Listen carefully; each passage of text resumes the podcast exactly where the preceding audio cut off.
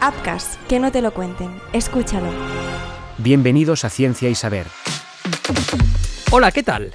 ¿Sabes cómo es la semana laboral de cuatro días que quiere implantar el gobierno y qué ayudas ofrece? 40 horas semanales repartidas a razón de 8 horas durante 5 días a la semana. Es la norma más habitual entre los trabajadores españoles que hasta ahora sabían de la semana laboral de 4 días únicamente por las experiencias de otros países. Sin embargo, el gobierno se ha decidido tratar de implantarla en nuestro país y para ello está planteando incentivos, una serie de ayudas dirigidas a que los trabajadores conserven la totalidad de sus salarios con una jornada laboral reducida a cuatro días. Para ello, el Ministerio de Industria y Comercio va a poner en funcionamiento un programa piloto con un presupuesto de 10 millones de euros en el que entre 60 y 70 pequeñas y medianas empresas industriales privadas con no menos de 3 años de antigüedad y probada solvencia servirán como modelos para la implantación de la semana laboral con un día menos de los habituales.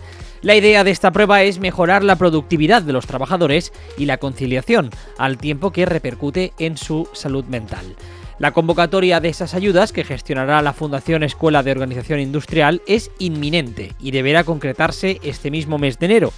Se trata de que estas empresas pioneras implanten una reducción mínima del 10% de la jornada laboral durante al menos dos años sin bajar el sueldo de los trabajadores afectados y para ello se dotará a las pymes participantes con hasta 150.000 euros cuya finalidad será financiar parte de los costes salariales y organizativos de esta nueva medida laboral. Así, en el proyecto piloto deberán participar al menos el 30% total de la plantilla de cada empresa si disponen de hasta 20 trabajadores y no menos del 25% si cuenta con entre 21 y 249 empleados a tiempo completo y con contrato indefinido, con especial atención al número de mujeres participantes. La semana laboral de cuatro días en España tiene el claro objetivo de aumentar la productividad al tiempo que se reducen las horas de trabajo de 40 a 32 como plasmó el gobierno en el proyecto.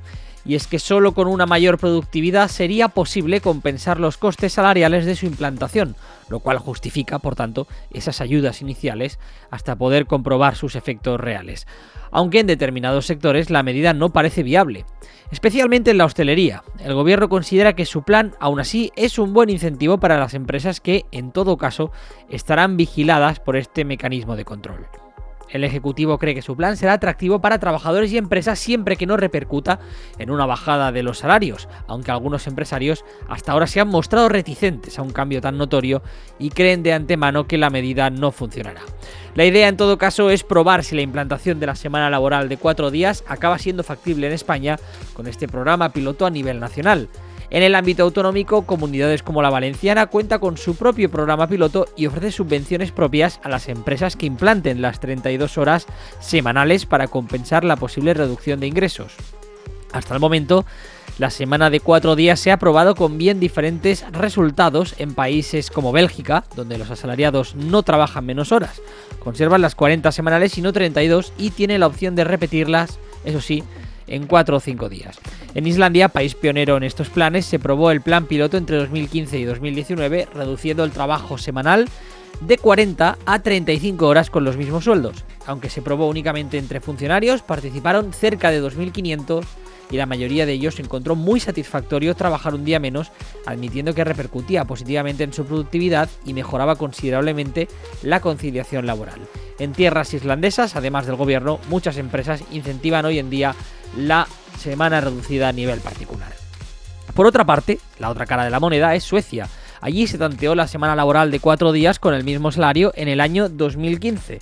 Eso sí, solo convenció a la mitad de los participantes. Igualmente se planteó esta nueva realidad laboral para empleados en residencias de personas mayores que pasaron a trabajar 6 horas al día en lugar de 8, pero no fue satisfactoria, ya que aunque se mejoraba la productividad, se hizo necesario contratar a más trabajadores para compensar esas horas con el consiguiente aumento del coste laboral.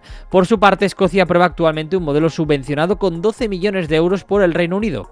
Además, el gobierno británico ha puesto en funcionamiento este año un plan de reducción de la jornada laboral en el que participan hasta 70 empresas cuyos resultados hasta ahora han sido muy bien valorados, ya que confirman no solo que la productividad crece, sino que además se pueden reducir los gastos de manera notable.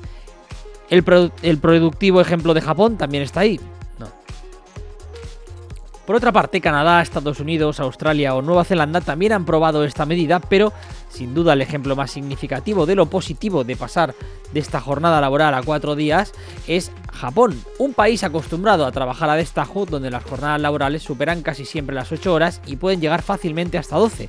Pues bien, el gobierno nipón ha hecho todo tipo de probaturas desde hace años y ya en 2021 recomendó abiertamente las semanas con tan solo cuatro días de trabajo. Allí, en Japón, es uno de los países donde el trabajo se cobra más vidas en forma de suicidio. La gran conclusión de este estudio es que la implantación satisface a la mayoría, también a los estudiantes, que así pueden acceder a un trabajo al tiempo que continúan con sus estudios. En el país nipón fue Microsoft la empresa pionera en aplicar la jornada laboral reducida y según la compañía, la productividad de sus 2.300 empleados mejoró hasta un 40%. Las ventas aumentaron un 39% y la firma redujo gastos en electricidad más de un 23%.